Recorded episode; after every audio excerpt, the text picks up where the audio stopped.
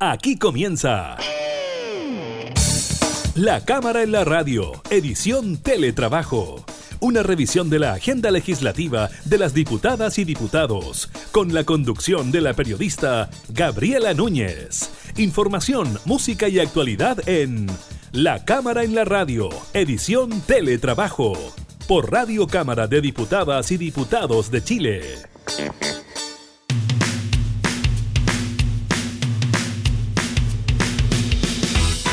Hola, ¿qué tal? ¿Cómo están? Bienvenidos a un nuevo programa de la Cámara en la Radio en este modo teletrabajo. Los acompañamos en estos días en que se dan a conocer novedades en cuanto a las cuarentenas y a los desconfinamientos en algunas comunas del país. Estaremos revisando aquello, lo que ocurre, por ejemplo, en la región de Valparaíso y también le contaremos sobre el reporte del número de casos del MinSal. Revisaremos la información que tiene que ver con las AFP Modelo y Habitat que fueron sancionadas por incumplimiento en los procesos de retiro de fondos. También le contaremos el dato del IPC para el mes de septiembre y estaremos conversando con el jefe de de REN, el diputado Sebastián Torrealba, sobre la situación de carabineros tras los incidentes en el puente Pío Nono. Iniciamos entonces la cámara en la radio en teletrabajo.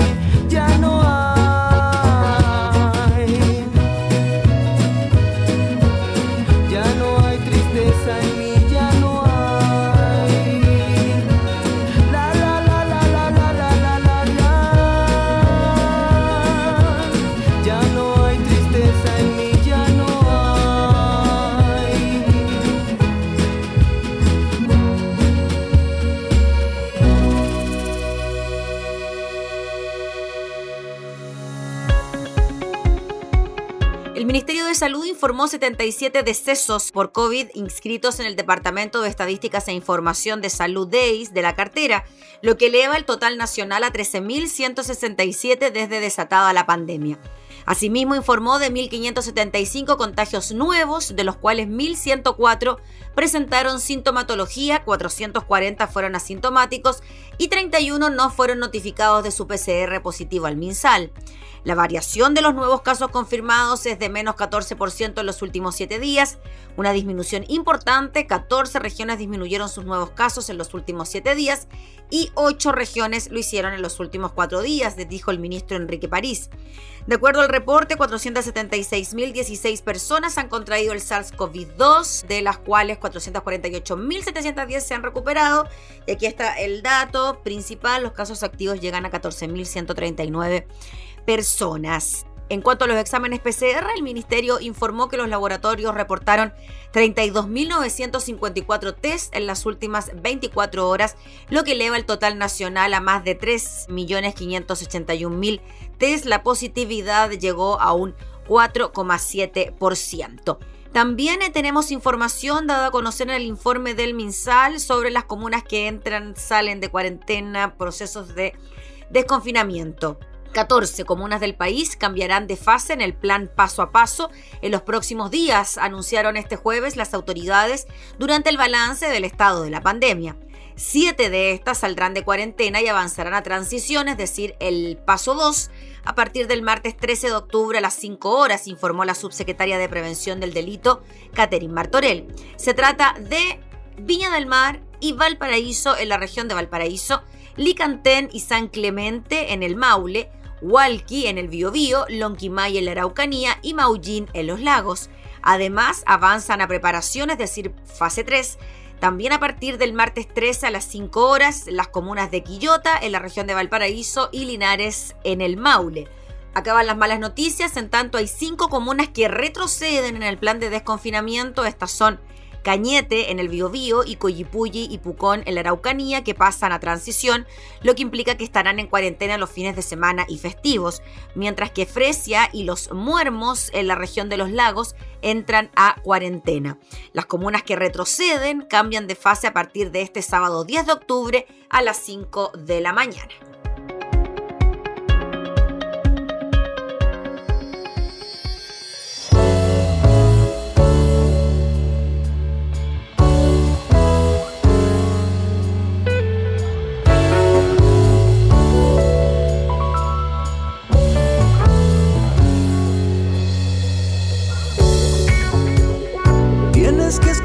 Esta vez ambos corazones. Ya me cansé de ser por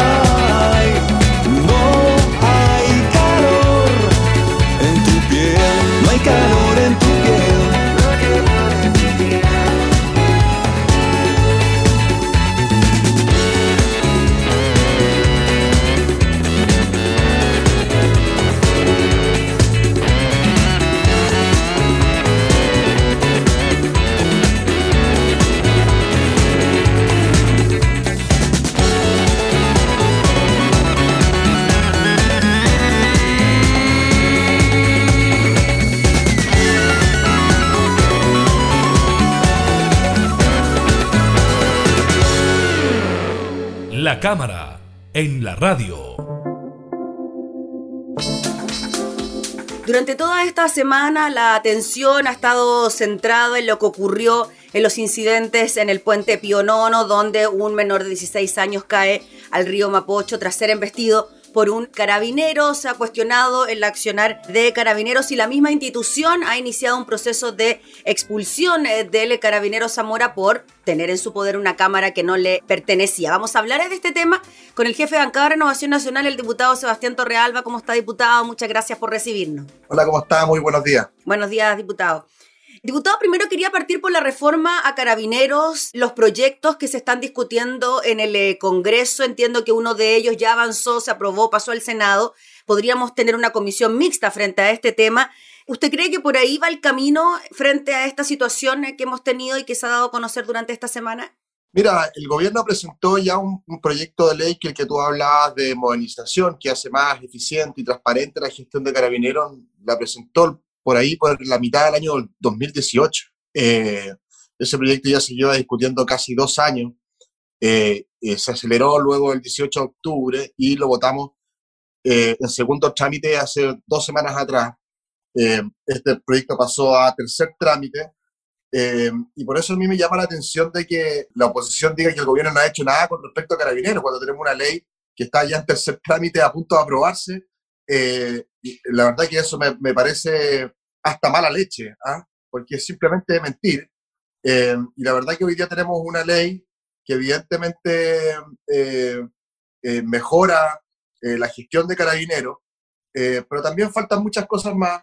hemos avanzado en el control civil de carabineros, hemos avanzado en cómo carabineros también tiene que proteger los derechos humanos. y la verdad es que todas estas, cosas que han pasado durante la semana eh, son eh, bastante lamentables lo que le pasa a este muchacho en, eh, en el puente Pío Nono. Es un hecho confuso y al mismo tiempo lamentable, pero que, que, yo creo que no puede dar pie para que la oposición finalmente ocupe esa acción para desconocer lo que ha hecho el gobierno ya en materia de modernización de carabineros. Y en esa misma línea, diputado Torrealba, cuando además de las solicitudes de modernización o reforma de carabineros, se suman solicitudes de renuncia del general director de carabineros. Por ejemplo, para aprobar el presupuesto de carabineros. Es un chantaje inaceptable. Eh, es, a mí me parece una política gangsteril el, el, el dejar sin presupuesto a carabineros. Eh, Imagínense que un, un, un, diputado o un senador eh, esté dispuesto a, chantajear de esa forma por aprobar o no aprobar una ley. Me parece que, me parece que es lo más pequeño que he visto en política. Eh, es inaceptable, a mi parecer, eh, y es una bofetada contra miles y miles de carabineros que están todos los días defendiéndonos a nosotros silenciosamente eh, y es negar el trabajo que hacen. Evidentemente en Carabineros a veces se cometen errores porque es una institución donde la, que la componen seres humanos y los seres humanos se equivocan.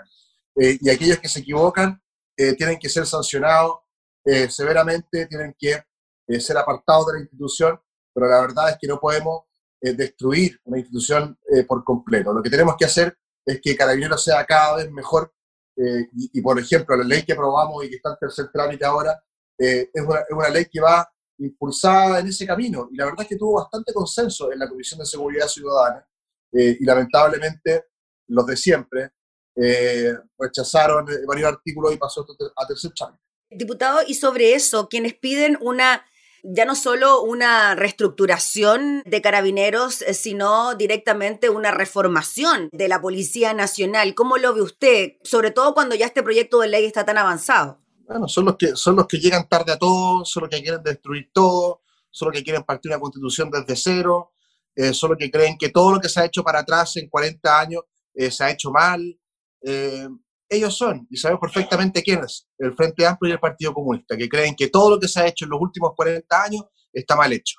y han tratado de venderle esa, eso a la, a la ciudadanía y lamentablemente han, han, logrado a, a, punta de mentira el poder venderle eso a la, a la, ciudadanía. Yo creo que Carabineros tiene que ser modernizado, ser refundado. La verdad es que me parece una locura el, el, aquí Carabineros evidentemente tiene cosas positivas y también tiene cosas malas.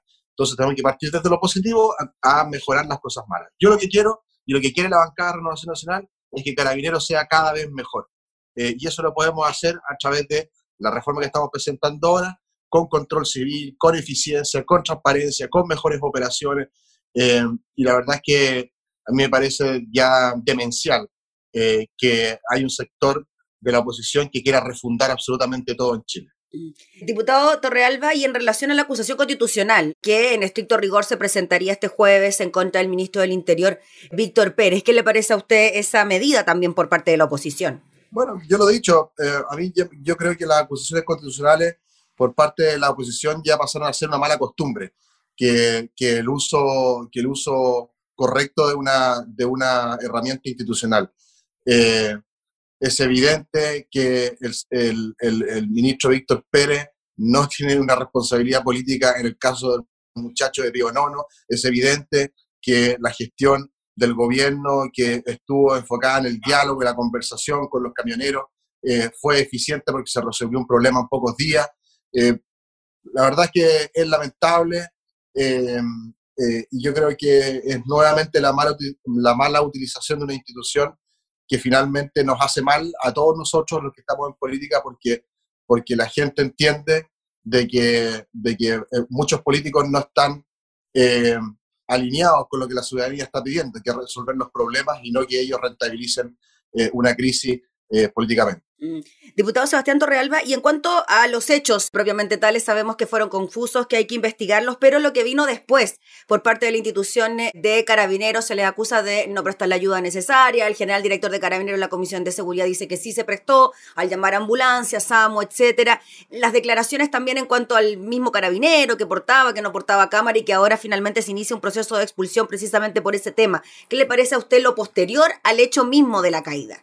Bueno, evidentemente se cometieron errores y tienen que ser sancionados. Y así lo ha hecho Carabineros. Yo lo pedí de oficio. Eh, eh, le, le, pedí a Carabineros que investigara lo más rápido posible. Mandé un oficio la semana, el, día lunes. Eh, y Carabineros ha ido tomando decisiones. y a mí me parece que, que, eso es lo importante, pero y que, que, se vayan, vayan pasando cosas y se vaya esclareciendo la verdad. Pero lo que no puede pasar y que es inaceptable a mi gusto es que eh, colegas míos, políticos, hayan a través de Twitter, hayan juzgado a, a, este carabinero eh, diciendo las barbaridades como por ejemplo de que lo tiró. ¿Qué prueba tienen para decir que lo tiró? Lo dijo además la fiscal. La fiscal ha cambiado tres veces su versión. Eh, hay irresponsabilidad gigantesca por parte de algunos que tratan de aprovechar cada segundo para poder rentabilizarlo políticamente eh, y, a mí me parece grave también de que la Fiscalía, eh, con, eh, con, una liviandad feroz que yo no había visto nunca, sea capaz de tener tres versiones distintas de un mismo hecho en tan solo 48 horas. La verdad que a mí me parece lamentable. yo con responsabilidad lo único que pido es que se investigue, que se haga, que se haga el trabajo y no soy, no tengo ni la facultad ni la moral para andar castigando a nadie públicamente. Diputado, finalmente se lo pregunté recién, pero ¿usted cree que la salida del general Rosas pudiese ser una señal para apaciguar ánimos, calmar las tensiones, o usted cree que no va por ahí la cosa? Mira, son siempre los caminos más fáciles. ¿ah? Ya me enseñaron desde chiquitito que para, para tener éxito hay que eh, tomar los caminos largos y difíciles. Eh, ese es el camino más fácil, evidentemente, para algunos eh, es necesario para poder rentabilizarlo políticamente. Yo creo que lo, lo, lo, importante es hacer la pega para la cual nosotros estamos contratados por la ciudadanía, que es hacer leyes, y creo que a través de las leyes que estamos impulsando, y que está impulsando el gobierno desde el año 2018 en adelante, eh, vamos a hacer a Carabineros una mejor institución. Ese es el camino y la verdad que para mí las renuncias eh, nunca han sido un camino para, para solucionar los problemas. ¿Y usted como jefe de bancada ha visto si es que la acusación constitucional contra el ministro Pérez pudiese tener piso político en cuanto a los votos, por ejemplo? De mi bancada no va a tener ningún voto. Muy bien, pues diputado Torrealba, le agradecemos enormemente por el contacto, que esté muy bien. Gracias a ti. Chao, chao. Gracias. Era el diputado Sebastián Torrealba, jefe de bancada de Renovación Nacional, hablando entonces sobre los hechos que se relacionan con los acontecimientos del puente Pío Nono y la reacción de Caracteros.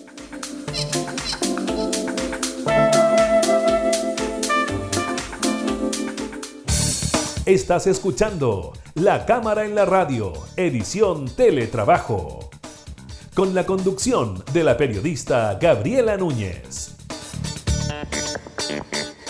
Yeah. Yeah. Yeah. Yeah. Deja la ventana abierta para que pueda tirar todas las cosas que sobran que se tienen que botar. Algo de la ropa sucia que ya no quieres lavar. Y todos los vasos viejos que si los dejo seguro se romperán. Y dices, alto, sigo.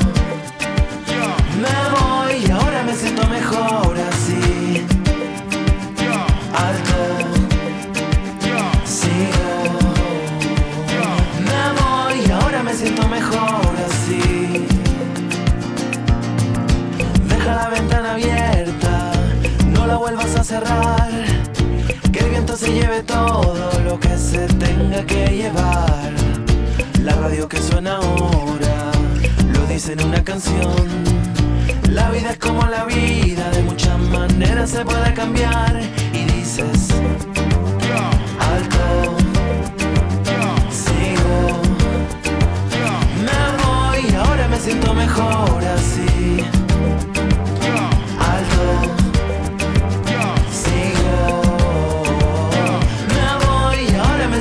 好。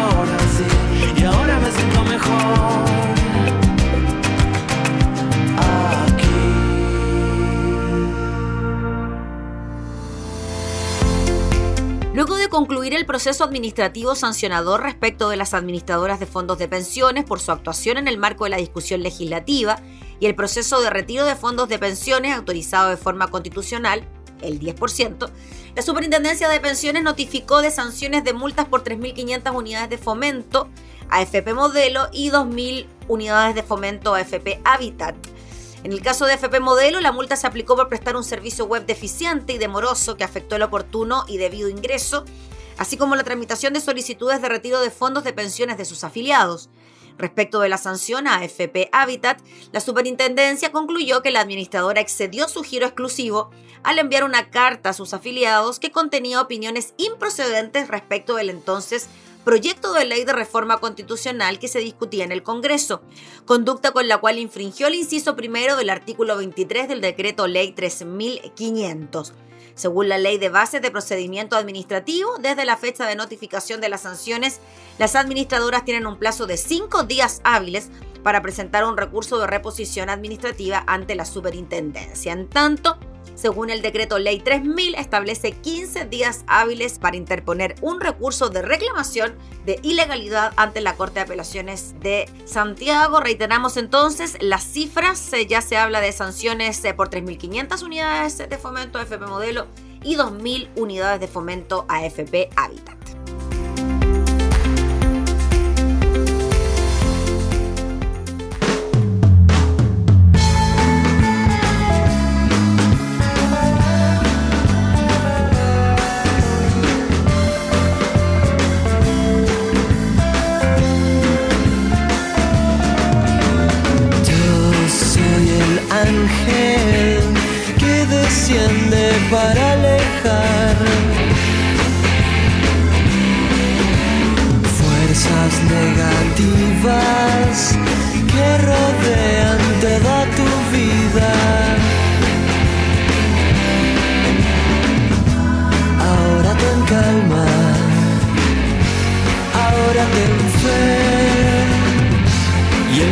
A tus pies. Ahora ten calma, ahora ten fe y el mundo estará a tus pies.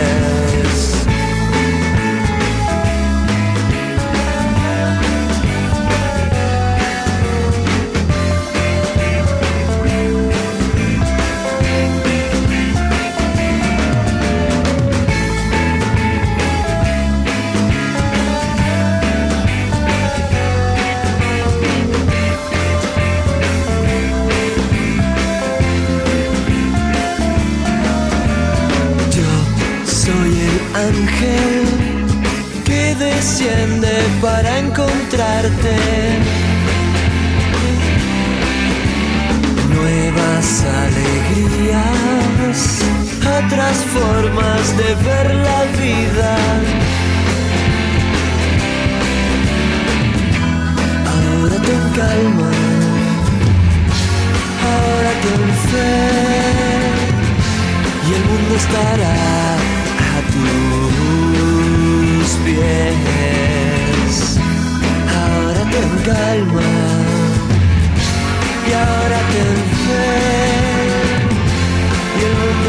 mundo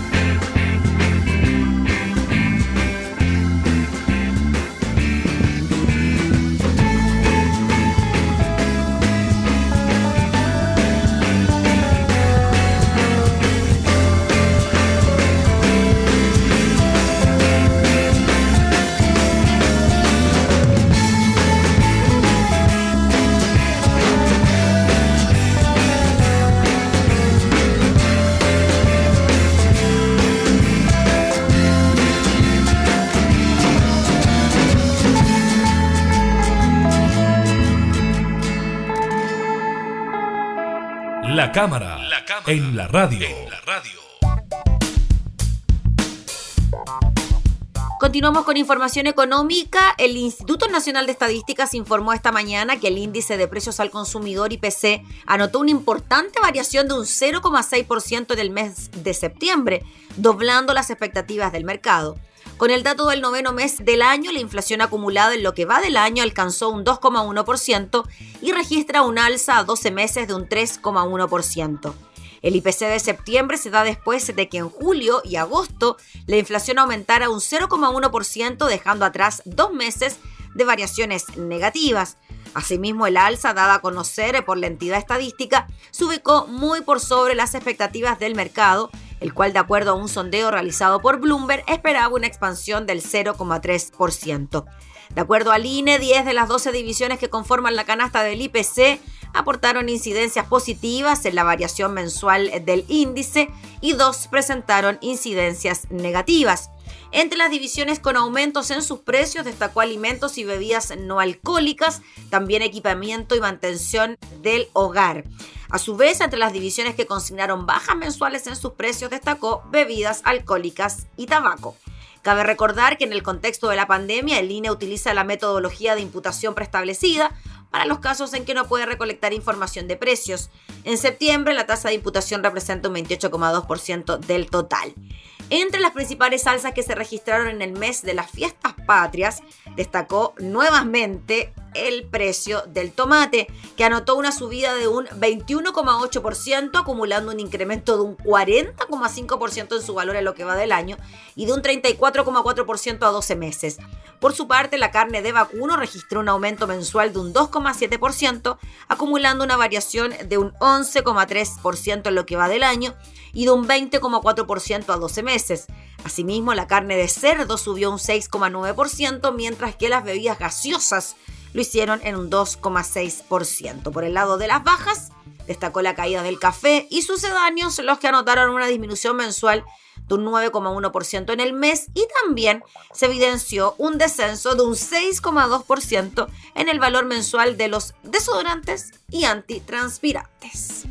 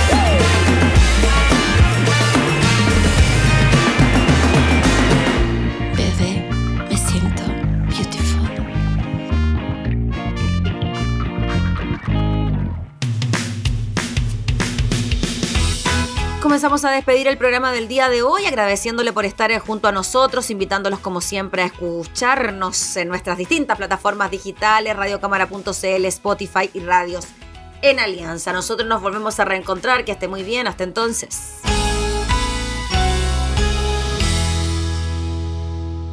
Hemos presentado La Cámara en la Radio, edición Teletrabajo. Una revisión de la agenda legislativa de las diputadas y diputados, con la conducción de la periodista Gabriela Núñez. Información, música y actualidad en La Cámara en la Radio, edición Teletrabajo, en Radio Cámara de Diputadas y Diputados de Chile. Hoy más que nunca, acercando las leyes.